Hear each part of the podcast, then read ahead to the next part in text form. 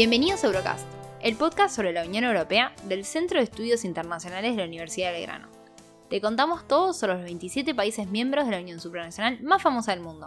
Somos Mechi y Martín y hoy les vamos a hablar sobre el Brexit. El Reino Unido de Gran Bretaña e Irlanda del Norte, el nombre oficial por el cual uno en general se refiere a Inglaterra, está compuesto por cuatro naciones, Inglaterra, Gales, Escocia, que forman parte de Gran Bretaña, y lógicamente Irlanda del Norte. Y sí, por fin vamos a hablar del elefante en el cuarto que estuvimos ignorando todos estos capítulos, del Brexit, de la salida del Reino Unido de la Unión Europea. La Unión Europea como tal surge después de la Segunda Guerra Mundial con la idea de prevenir nuevas guerras y poco a poco va evolucionando en una unión comercial con 28 miembros donde sus ciudadanos pueden moverse sin restricciones entre las fronteras y donde los estados negocian acuerdos comerciales como un bloque. Y sin embargo, como veremos más adelante, esto cambiará y la Unión Europea pasará a tener 27 miembros. Como el capítulo es largo, comencemos.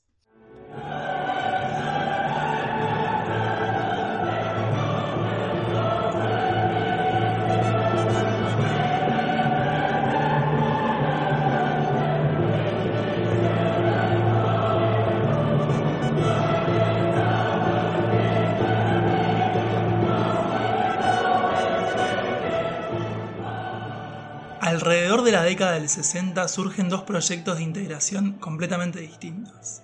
Del Tratado de Roma de 1957 surge lo que hoy conocemos como Unión Europea. Su proyecto era crear una unión aduanera, la cual iba a tener fines políticos y económicos.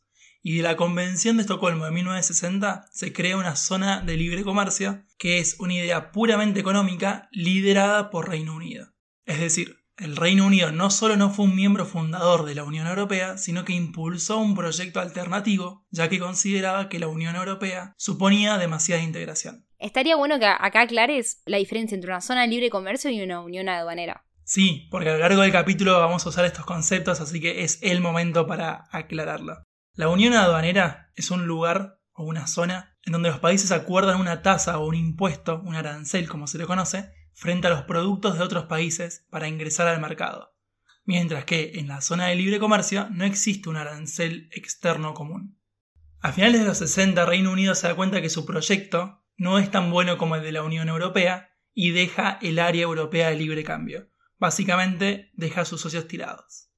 ¿Y qué hace? Intenta ingresar a lo que a la postre sería la Unión Europea. El entonces presidente de Gaulle va a vetar dos veces el ingreso hasta que recién en el 73 lo logra. Firma el Tratado de Adhesión en 1972 y un año después ingresa a las comunidades europeas, junto con Dinamarca e Irlanda. ¿Sabes si hubo un referéndum para el ingreso? No, el proceso se dio de espaldas hacia la ciudadanía. Recién en 1975 sí se dio un referéndum consultándole a la ciudadanía británica si querían permanecer o irse a la Unión Europea. Y desde este año, ¿qué postura vemos del Reino Unido cuando ingresa a la Unión Europea? Vamos a encontrar un montón de personas que se encuentran reticentes a la existencia del Reino Unido en la Unión Europea. Recordemos que la isla siempre se ha mostrado bastante aislacionista en lo que se refiere a forjar tratados con Europa. Claro, sería la cuestión de la sumisión de la soberanía del Parlamento británico o del gobierno británico a, a lo foráneo. A un poder que no es exclusivamente de la isla, que en este caso se va a centralizar en Bruselas. Pero para hablar mejor de esto trajimos a un invitado. Buenos días desde España, soy Álvaro Anchuelo, catedrático de Economía Aplicada de la Universidad de Alcalá de Henares y me especializo en estos temas de, economía europea y el Brexit. Encantado de, de, colaborar en vuestro programa. Y le preguntamos, ¿cómo fue el ingreso del Reino Unido a la Unión Europea? ¿Cómo fue su comportamiento y qué le llegó a querer salirse?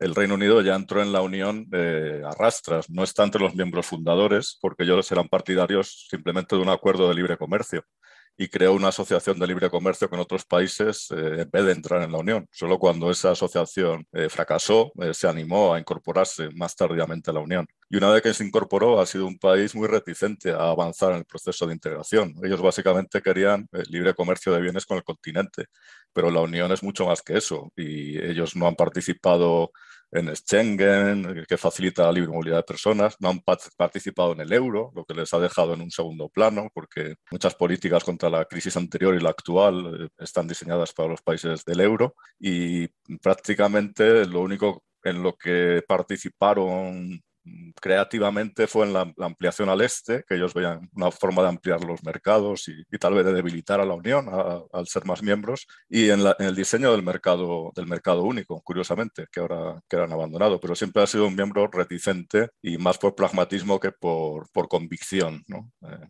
eso es lo curioso, que tenían una, situación muy favorable como segundo país más importante después de, Alemania y los fondos regionales en parte se crearon para, favorecer al Reino Unido, que no se beneficiaba tanto de, la PAC y efectivamente como cada nuevo avance en el proceso de integración requiere la unanimidad para que ellos no se opusiesen, fueron logrando excepciones, incorporarse al euro cuando, cuando quisiesen lo que les permitía tener su propia moneda y dentro de ciertos límites depreciarla eh, dentro del mercado único, o el cheque británico cuando sus, aportaciones superaban a, lo que recibían y se, hizo este, este, encaje para arreglar su situación. O sea que no ha sido un país maltratado, tal vez era uno de los que había logrado crear una situación más a su medida dentro de la Unión y no le había funcionado mal, porque ellos entraron en la Unión en los años 70 en una situación de estancamiento económico, de, de, mal funcionamiento de la economía y, es un país que ha, prosperado bastante como parte de esa economía europea más, amplia, que en tamaño es parecido al mercado único de Estados Unidos. Yo creo que hay que entender el Brexit más por motivos políticos, sinceramente, que por motivos económicos, porque por motivos económicos es difícil comprenderlo. Con todos los antecedentes que menciona Álvaro, la posibilidad de una salida del Reino Unido no fue realmente una sorpresa, ya que, sin lugar a dudas, este país era el eslabón más débil o al menos el menos contento dentro de la Unión Europea. Es un poco lo que comentaste hace un rato. Es este aislacionismo y cómo desde un principio Reino Unido se sintió en un segundo plano. No se sintió tal vez como parte de un todo. Este es un caso en el cual vemos como un país que supo ser primera potencia mundial se tiene que sumar a un tren que no lidera. Gran Bretaña estaba acostumbrado a ser el león dentro de la escena internacional y ahora pasó de ser la cabeza de un proyecto, se puede decir la cabeza de ratón, a ser la cola de león, como, como es la expresión. O sea, que le agarró una crisis existencial, ¿no? Como la crisis de, de la mitad de la vida, y de empezando a darse cuenta que no es el poder hegemónico, que ya fue, medio que va por ahí, ¿no? Sí. De hecho, para mí la crisis esa se produce con la crisis del canal de Suez en el 56, pero va un poco todo de la mano. También ver un poco cómo Reino Unido va a limitar todo lo que sería la integración, o sea, va a ser como un contrapeso, va a limitar todo el tiempo la velocidad y la intensidad del proceso de integración europeo. Sí, está buenísimo lo que planteas, porque a su vez la Unión Europea lo va como compensando, que es lo que mencionaba Álvaro, con los fondos regionales o con el cheque británico, que era para compensar el déficit entre lo que enviaba Reino Unido y lo que recibía. Pero esto nunca logró acallar que en los 80, por ejemplo, el Partido Laborista incluyese en su programa la salida del Reino Unido de la Unión Europea. Y en los 90 va a ser la derecha la que toma esta bandera. Y es así como en el 93 nace el Partido de la Independencia, llamado en inglés UKIP, cuyo objetivo era que el Reino Unido abandone la Unión Europea. Volviendo a lo que dijiste en un principio, o sea, este sentimiento de irse no nació de un repollo, no es que en 2016 de la nada todos nos queremos ir, no, no, no, sino que desde un principio y hubo distintas oleadas hemos aprendido que prácticamente nada nace en un reposo, Mechi. y como dijo Álvaro, el Brexit se entiende mejor desde lo político que desde lo económico. Así que veamos a qué se refería.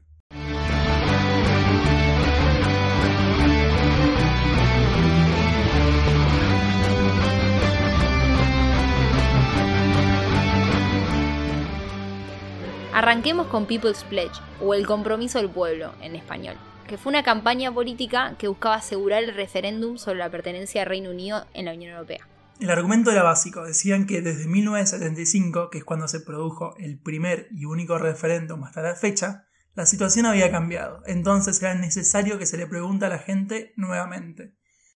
¿Puede ser eh, un argumento de que hay una generación entera que no pudo votar?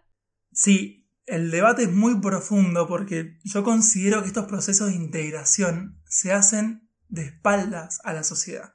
¿O vos votaste si Argentina quería ser parte de Mercosur? Yo no existía, pero bueno, mi familia que sí existía no votó, claramente. No, estos procesos en general se hacen de espaldas. Cuando los padres fundadores lo realizaron, ningún país votó. Entonces, es un debate muy grande y el accionar de, de esta campaña fue poder cabildear para que el entonces primer ministro conservador David Cameron tomase esta demanda, a lo que hay que sumarle la elección de 2015. Una de las promesas de campañas que hizo David Cameron fue que si ganaba iba a hacer este referéndum de permanencia en la Unión Europea. Y los resultados que se dieron en esa elección reafirmaron que había una necesidad en el pueblo británico de votar. ¿Y por qué te digo esto? 4 millones de británicos votaron al Partido de la Independencia, al UKIP. Entonces, el medio lo que hizo Cameron fue apurarse para que el UKIP no le robe más votantes. Cameron, quien fue el primer ministro más joven del Reino Unido en casi 200 años, con 43 años, había liberado algo que no podía controlar. On Monday, I will commence the process set out under our Referendum Act. Voy a enviar un proyecto para comenzar el proceso de un referéndum y propondré en el Parlamento que la gente decida sobre el futuro de Europa el 23 de junio. La decisión está en sus manos, pero mi opinión es que Reino Unido está más fuerte, unido y más seguro en una Unión Europea reformada.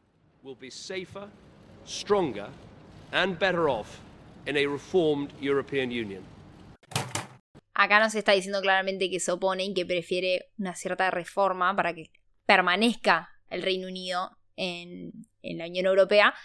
Él exigió reformas, no llegó a ningún lado, pero bueno, como, como decimos, abrió una puerta que una vez que se abrió ya no se podía cerrar. Exactamente, la intención era robarle, entre comillas, los votos al UKIP, lo cual logró, pero el costo fue que su país abandonase la Unión Europea. Vamos a poner un poco los bandos. Por un lado estaba el oficialismo de David Cameron con el Partido Conservador, junto al partido opositor, el Partido Laborista de Jeremy Corbyn, y los principales partidos. Y del otro lado, ¿quién estaba, Mechi? Del otro lado teníamos a UKIP y el partido del Brexit. El UKIP liderado por Nigel Farage, quien en su momento había intentado siete veces conseguir un escaño y siete veces había perdido su discurso antimigratorio terminaba resultando bastante contraproducente para la campaña. Entonces, el argumento del Brexit o la idea del Brexit se la termina llevando un estratega llamado Dominic Cummings, que yo estoy seguro que muchos de los que están escuchando este podcast no lo han escuchado en su vida. La campaña por el Remain que lleva a cabo el oficialismo con Cameron tenía como lema I'm in o Stronger in, y su campaña se centraba en la importancia de la Unión Europea en lo que respecta al trabajo y a la economía. Mientras que del otro lado estaba la cuestión de take back control, o sea, volvemos a tener el control que supimos tener en, antes de meternos en la Unión Europea. Sintetizó muy bien el mensaje. Creo que lo interesante de esa campaña es que buscaba llegarle al corazón de los votantes. No le interesaban los datos, buscaban poder tocar sus miedos y sus esperanzas y la campaña se basó en mucha información que no era cierta. Sí, eso es verdad, creo que eso abre una puerta a otro debate, pero creo que sí, el tema de movilizar las emociones es donde uno puede llegar a ganar, porque si no la gente no, no va a ir a votar y, y menos va a votar por la posición que vos estás eh, planteando. Un ejemplo de lo que dijo Martín es que hicieron campaña diciendo que le enviaban 350 millones de libras a la Unión Europea por semana, plata que podría ir al sistema de salud. Tenemos la oportunidad única de tener el control nuevamente de una gran suma de dinero que enviamos todos los años a Bruselas, cerca de 350 millones de libras que no controlamos. Spoiler alert, esto no era cierto. Había un bondi ploteado con este dato de los 350 millones que iba por todo Reino Unido. Claro, la gente lo veía todos los días y ya está, ya se instauró la idea, te quedó ese número en la cabeza. Sobre la veracidad de los argumentos económicos, le preguntamos a Álvaro.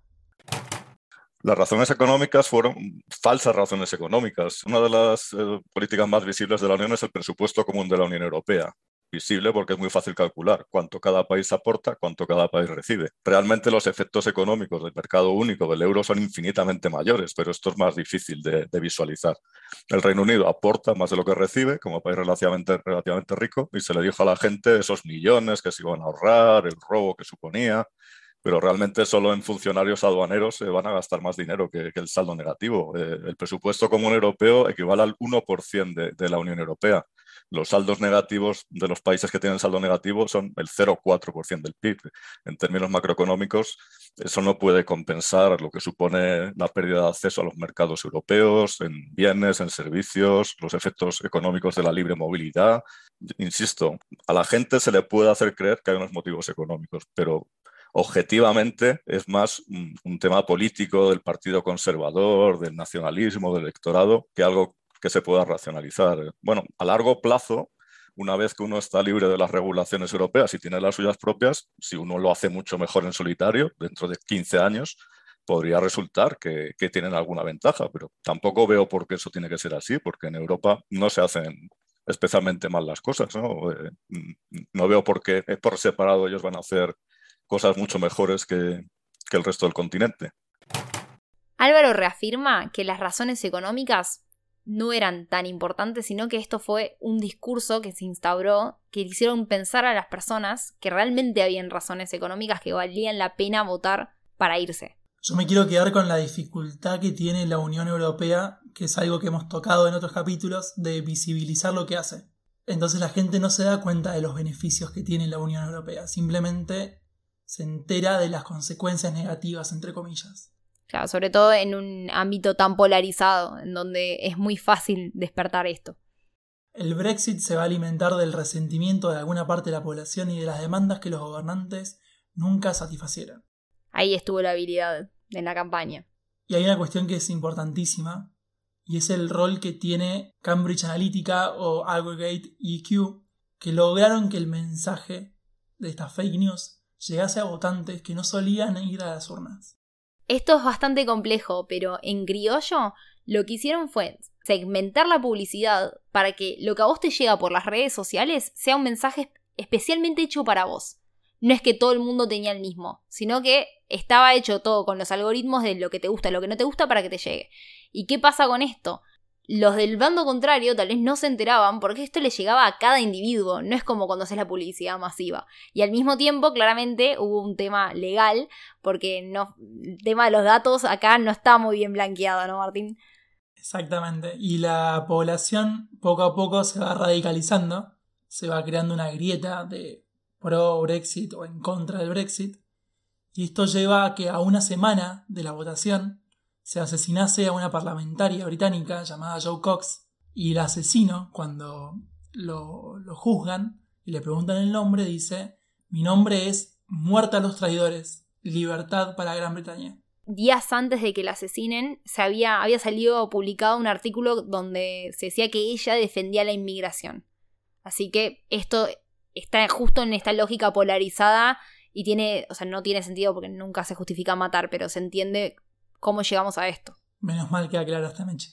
El resultado fueron de los 33 millones y medio de británicos que votaron, 16 millones, un poco más de 16 millones, votaron a favor de permanecer, mientras que 17 millones a favor de irse. O sea, el 51,9 a favor de irse. Los ciudadanos británicos eligieron retirarse de la Unión Europea, pero esto era tan solo el principio de un divorcio sumamente complicado.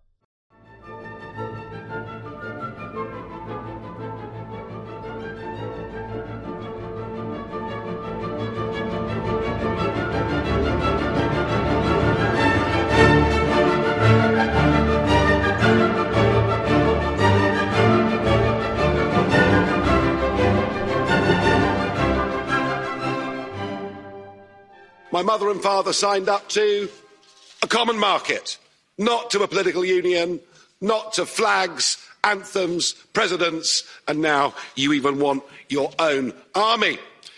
Both in UKIP and indeed in the Brexit Party, we love Europe. We just hate the European Union. There's an historic battle going on now across the West, in Europe, America, and elsewhere. It is globalism against populism. And you may loathe populism, but I tell you a funny thing, it's becoming very popular. Padres estaban a favor de un mercado común, no de una unión política, con banderas, himnos, presidentes y hasta ejércitos. Y les prometo que tanto el Reino Unido como el UKIP amamos Europa, pero odiamos a la Unión Europea. Hay una batalla histórica que se está liberando entre globalistas y populistas. Y pueden odiar a los populistas, pero les voy a decir algo gracioso. Se están volviendo muy populares. Qué personaje. Al que estábamos escuchando era Nigel Farage, el líder del UKIP, despidiéndose de Bruselas muy contento. Durante los más de 40 años que el Reino Unido estuvo en la Unión Europea, se fueron asimilando diversos ecosistemas económicos, derechos, que hacen que la relación se encontrase más y más unida. Entonces, al momento de realizar el divorcio, había más de 759 tratados que regulaban desde el vino a la energía nuclear. Y el plazo para poder arreglar esta salida era de tan solo dos años. O sea, en dos años tienen que ponerse de acuerdo para modificar todo lo que te afecta en el día a día. Y la persona que había iniciado todo este proceso, David Cameron, dejó su puesto 20 días después de celebrarse el referéndum. Básicamente, él prendió la bomba y se fue. A la que dejó fue a la entonces ministra de Interior, Theresa May, quien tuvo la difícil labor de cerrar un acuerdo de retirada entre el Reino Unido y la Unión Europea. Las complicaciones eran múltiples. En el frente interno, dos de las cuatro naciones que yo nombré al principio del podcast habían votado en contra de la salida del bloque comercial. Escocia por el 62% e Irlanda por un 56%. ¿Por qué es tan interesante el caso escocés? En 2014 se celebró un referéndum preguntando si Escocia debía ser un país independiente. Del 84% del padrón de escoceses, el 55% quiso permanecer en el Reino Unido, mientras que el 44% se quiso ir. Sin embargo, muchos de esos votantes habían elegido permanecer en el Reino Unido para permanecer en la Unión Europea. Momento en el que ahora se están arrepintiendo. Ahora y hace ya seis años.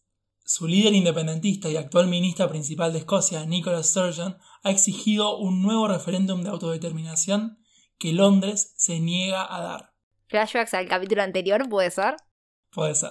El voto a favor de que el Reino Unido permanezca en la Unión Europea se concentró en las ciudades, mientras las zonas rurales votaron principalmente a favor de la salida. En 2016 pude viajar al Reino Unido y también noté la división en el generacional.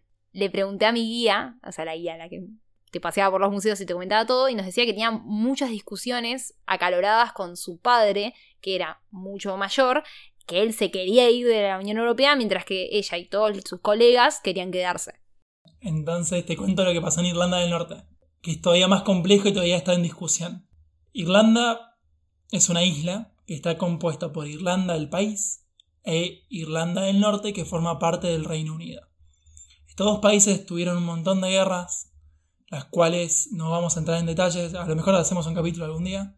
Para la persona que esté interesada, googleé The Troubles o El Ira o el origen de la canción de los Cranberries. ¿Zombie? ¿La ubicas? No.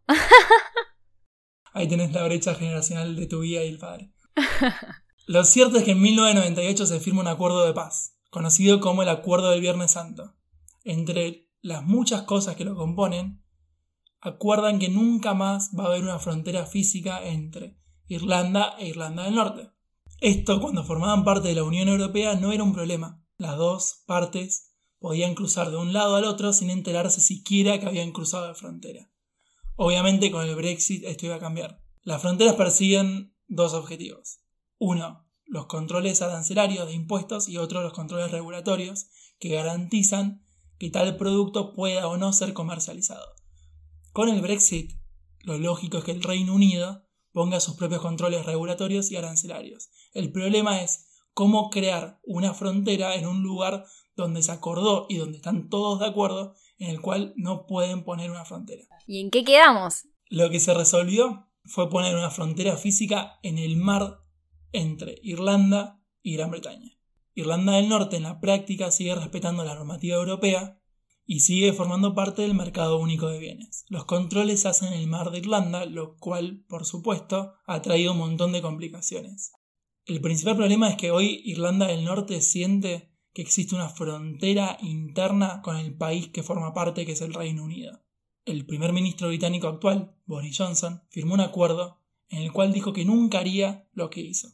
Y los norirlandeses, al ver cómo desde Londres pisaron lo prometido, han causado un enorme número de disturbios a principio de año por esto.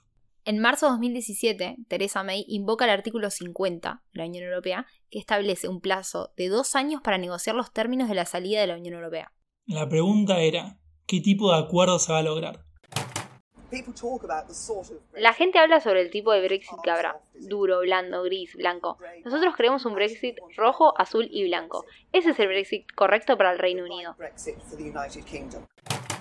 Muy poco clara la entonces primer ministra. Le preguntás sobre Brexit y se pone a hablar de colores. Sí, no lo entendí muy bien, pero bueno. Bueno, lo importante es lo siguiente. La fecha de salida originariamente era el 29 de marzo, la cual se prorrogó por primera vez un mes. Y después al 31 de octubre. Y sin embargo tampoco pudieron solucionar todo. Finalmente la tercera prórroga se produce al 31 de enero de 2020, que es cuando efectivamente el Reino Unido sale de la Unión Europea. Teresa mencionó duro o blando. ¿Qué sería el hard o el soft Brexit? Cuando hablamos de soft Brexit, que no se produjo, estábamos hablando de la posibilidad de que Gran Bretaña se quedase en el mercado único y continuase permitiendo el acceso a aquellos que tengan un pasaporte comunitario, así como los países de la Unión Europea permitirían el ingreso de británicos a sus países. Un hard Brexit significaba que Gran Bretaña saldría del mercado único y comerciaría con la Unión Europea a través de las reglas de la Organización Mundial del Comercio. Le preguntamos a nuestro invitado a qué tipo de acuerdo se llegó el acuerdo está dentro de la gama de los Brexit más duros posibles, porque cuando se planteó el referéndum se le dijo al electorado que no iban a cambiar casi las relaciones económicas, que solo se salían prácticamente de las instituciones. Eso significaría haberse mantenido en el mercado único, cosa que es posible, porque hay países como Noruega, Suiza, que no son miembros de la Unión, pero por sus acuerdos con, la Unión se mantienen prácticamente en el mercado único es decir, libre movilidad de bienes, de servicios, de personas, de capitales. Luego se dijo que eso suponía demasiada pérdida de soberanía, cosa que es cierto, porque tienes que tener regulaciones comunes, respetar a los tribunales europeos, no puedes controlar la inmigración, y que ellos querían sus propias leyes, sus propios tribunales, no hacer contribuciones financieras. Se podía pasar a un segundo escenario, que era la unión aduanera, que es lo que tiene Turquía con la Unión, en que tienes aranceles cero con la Unión y aranceles comunes con la Unión, para que no hagan falta controles arancelarios.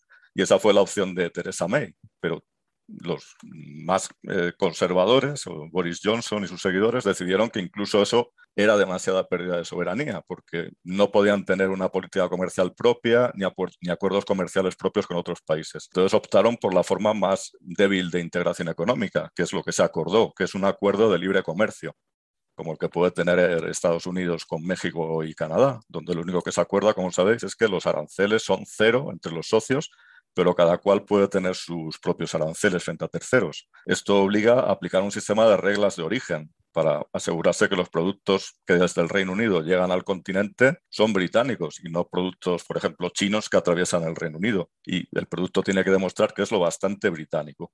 Entonces, ahora hay controles arancelarios, no para pagar los aranceles, pero sí para demostrar el, contenido británico de la producción del producto y controles regulatorios. Si es un alimento que es sano, que si es un coche que, cumple las regulaciones europeas para circular. Como veis, esto supone mucha fricción en, el intercambio de, bienes.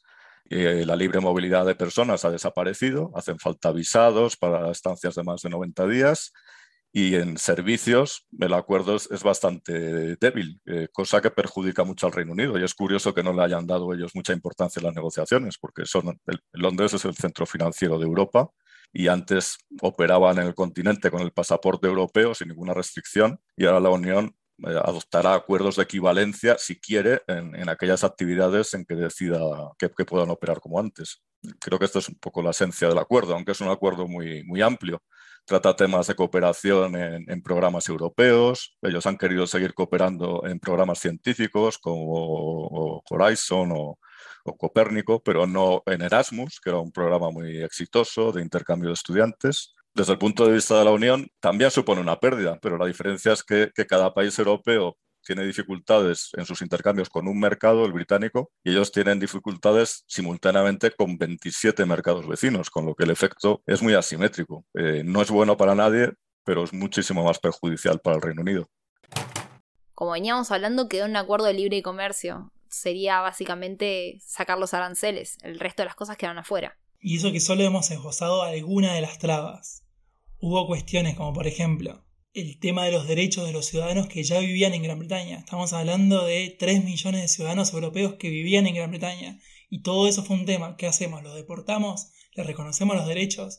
¿Y qué hacemos con el un millón y medio casi de británicos que vivían en Europa? Lo mismo, los deportamos, les damos derechos. Se resolvió que los derechos que habían obtenido se los respete durante un periodo de tiempo. Por cinco años más. Sí, y después establecer un sistema de registro para una futura residencia permanente. También hubo cuestiones con respecto a la pesca, por ejemplo, ya que Europa quería una determinada cuota en aguas británicas que los británicos se negaban a dar, y hubo cuestiones con respecto a los productos agropecuarios. Sin embargo, a los fines de que el podcast no dure tres horas, vamos a reducirlo en estos temas principales. Para finalizar, le preguntamos nuevamente a nuestro invitado cuáles son las consecuencias del Brexit. Pues para el Reino Unido se, deriva un poco de lo que, de lo que acabo de comentar. Ellos cuando, cuando quieran exportar bienes al continente, que es su principal mercado, porque la cercanía tiene mucha importancia en el comercio, y, Australia tendrá muchos lazos sentimentales, pero está muy lejos, pues eh, ahora se quejan de que hay mucho papeleo. Pues sí, efectivamente, tienes que demostrar el, contenido británico de, la producción para, para no pagar eh, el arancel y que cumple las regulaciones europeas. En, el sector servicios, todos estos bancos, aseguradoras, no van a poder operar con la misma fluidez que antes eh, en, Europa. La, libre movilidad de las personas está limitada, con lo que sufren carencia de manos de obra que, antes cubrían personas del este de Europa y, a ellos les molestaba como algo que era una inmigración que no controlaban. Y la única ventaja es que al no estar libres, al no tener que seguir las normas y regulaciones europeas, ellos pueden aplicar otras. Y si por algún medio logran que esas regulaciones sean, sean mejores, por ejemplo, pues eh, facilitando que se instalen nuevas empresas de fintech en, el Reino Unido, en Londres. Pero insisto que es que las normas europeas tampoco son particularmente restrictivas, ¿no? Eh, y desde el punto de vista de la Unión supone también un debilitamiento económico, aunque hay que dividir lo que, lo que en el Reino Unido son puntos del PIB de, desventaja a lo largo del tiempo, en, la Unión son décimas, pero sobre todo geoestratégico, porque el Reino Unido es un país importante, más de 60 millones de habitantes, miembro del Consejo de Seguridad de la ONU, con un ejército potente, con armas nucleares, con una política exterior muy desarrollada y a la Unión no le conviene tenerle como, como una especie de, rival en vez de como el, aliado que debería ser de, de, forma, de forma natural. Si bien menciona las consecuencias geoestratégicas que le pegan a la Unión Europea, creo que estamos de acuerdo que pierde más Reino Unido, ¿no? En un principio sí, y esto ya se está manifestando. Reino Unido está experimentando cortes en las cadenas de suministro de distintos productos las fotos del desabastecimiento en estaciones de servicio o en supermercados hacen pensar que en vez de Londres estamos viendo fotos de Caracas. Los ciudadanos han entrado en pánico ante esta falta de suministros en supermercados y se han exasperado ante la falta de carnes, chocolates y hasta árboles para Navidad. ¿Ya compraron los árboles de Navidad? Estamos en octubre. Yo en la vida he comprado un árbol de Navidad, Mechi. Así que mejor pasemos a las conclusiones.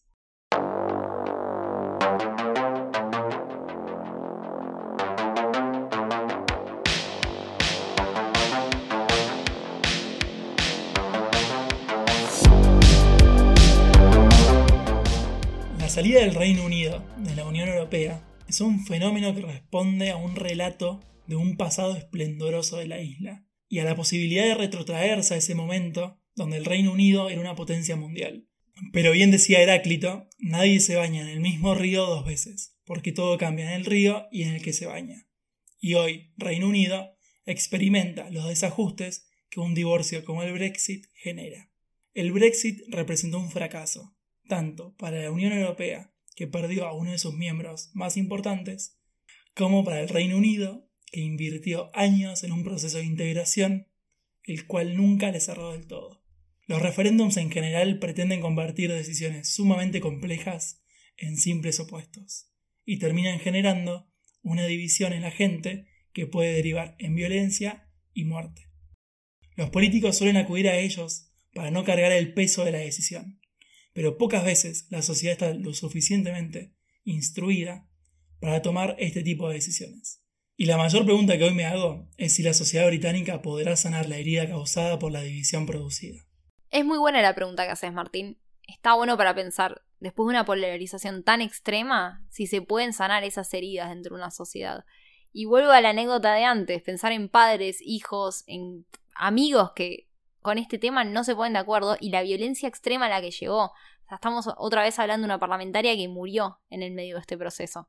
Está bueno contemplar la situación incómoda que tuvo el Reino Unido desde que ingresó a la Unión Europea y cómo contempló el proceso de integración de una manera distinta al resto de los países de la Unión Europea.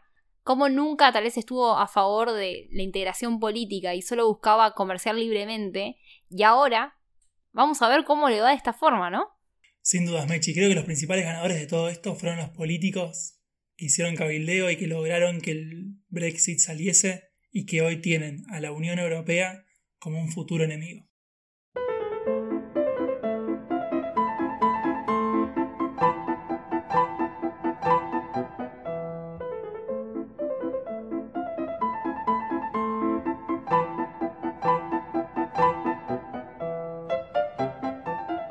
Y llegamos a otro Out of Context Unión Europea. Y acá voy a hacer un paréntesis. Esta vez vamos a hablar de una historia que sucedió en Reino Unido cuando no era miembro de la Unión Europea. Y dos, voy a hacer una gran excepción. Porque Martín, voy a contar una anécdota que involucra el fútbol. Y la voy a contar yo, porque en este episodio vos no hablaste del fútbol. Es increíble, ¿no? Ni yo lo puedo creer. Estaba pensando si había hablado, pero no. ¿Viste? Bueno, sí, no, no hay que romper con ese hilo, así que lo traigo yo. Y nos vamos a retrotraer a 1966, a la Copa del Mundo. La Copa Jules Rimet estaba hecha de oro. No sé si la conoces, Martín, vos que tanto sabes de fútbol. El trofeo en sí. Sí, el trofeo en sí. Estamos hablando de eso. Bien. Esta copa, bueno, durante la Segunda Guerra Mundial la escondieron, eh, un italiano la escondió dentro de una caja de zapatos debajo de su cama para que no se la roben los nazis. Zafó muy bien, por suerte se robaba por los nazis. Pero en marzo de 1966, cuatro meses antes de que se celebre el Mundial en Inglaterra, desapareció, fue robada. ¿Sabías sobre esto? No, no sabía. Estaba expuesta así, viste, cuando la exhiben, que encima se pusieron como re, bueno, che, cuiden la copa, cuiden la copa, que vale un montón, imagínate, no la pudieron robar los nazis, no queremos que la robe nadie. Y desapareció, y los ingleses quedaron como unos inútiles, perdón por la palabra, pero sí, claro, tenías que, tenías un solo trabajo, cuidar la copa, y la copa desapareció. Y ahora, ¿cómo apareció la copa, Martín? No tengo la menor idea. El 29 de marzo de ese año, apareció un señor con la copa diciendo que él estaba paseando a su perro, Pickles, por la calle, por el sur de Londres, cuando el perro empezó a olfatear unos arbustos y encontró adentro de un paquete la copa. O sea, la encontró el perro Pickles. Es el verdadero héroe de toda esta historia. El verdadero héroe, o sea, mucho más eficiente que toda la policía eh, británica, claramente. De verdad lo convirtieron en un héroe nacional, lo nombraron el perro del año y hasta salió en una película y bueno, fue este mundial, sucedió, eh, ganó la final Inglaterra contra Alemania Occidental y lo invitaron al perro como un banquete de celebración y todo. Un dato de color que no sé si sabía vos, Mechi, es que esa copa, si hubiese habido bar, no la hubiese ganado Inglaterra. El gol es un gol fantasma. No existía. ¿En serio? Y un dato más, buscando sobre la muerte de Pickles. ¿Lo conoces? Sí. ¿Cómo muere? Contanos. Pickles, ay no, pobre. Esto es muy triste, a mí no me gustan las muertes de los perros. Pero un año después de haber descubierto la, copa, eh, estaba persiguiendo un gato y creo que fue estrangulado por su propio collar. Exactamente. Sí, pobrecito. Pero bueno, tuvo, tuvo gloria mientras duró. Tuvo una vida mucho más memorable que muchos perros. Así que yo creo que 50 años después estamos hablando de él y su memoria permanece en Spotify al menos. Sí, y nivel que me hizo hablar de fútbol, así que la verdad, un genio Pickles. Bueno, Mechi, no te voy a recomendar la película del perro de la copa, que la hicieron, como bien contaste. Sí te voy a recomendar una película sobre el Brexit, que se llama Brexit, The Uncivil World. Si alguien la quiere ver, nos escribe, yo le paso el link. También voy a recomendar una sobre el conflicto de Irlanda, que no sé si la viste, se llama En el nombre del padre. No, no la vi. La primera que recomendaste claramente ya la vi, muy buena. Bueno, y la segunda es excelente también, así que si la puedes ver, es muy muy buena y te cuenta básicamente todo el conflicto que no pudimos contar por la duración del podcast. Y una serie que a mí me da gracia, muy poca gente la vio y es excelente, Se llama Little Britain. Así que ya tienen para, no sé, 60 horas de contenido seguro. y con esto terminamos el episodio de hoy, Mechi. Pasamos a los agradecimientos. Primero Álvaro, nuestro invitado. Estamos muy agradecidos de que se haya tomado el tiempo de participar con la entrevista, que va a salir completa en el canal de YouTube del CSU. Le agradezco a Milagros de Lorenzi, nuestra productora y editora, que se toma el tiempo de escucharnos por muchas horas. Y después, ¿tenés algún oyente para agradecer o saludar? Tengo muchos oyentes y si digo uno se va a ofender otro. Así que le agradezco a todos los oyentes para evitar esta cadena de no me dijiste si me dijiste. Así que le agradecemos a todos y lo, nos escuchamos en dos semanas. Hasta la próxima. Nos oímos.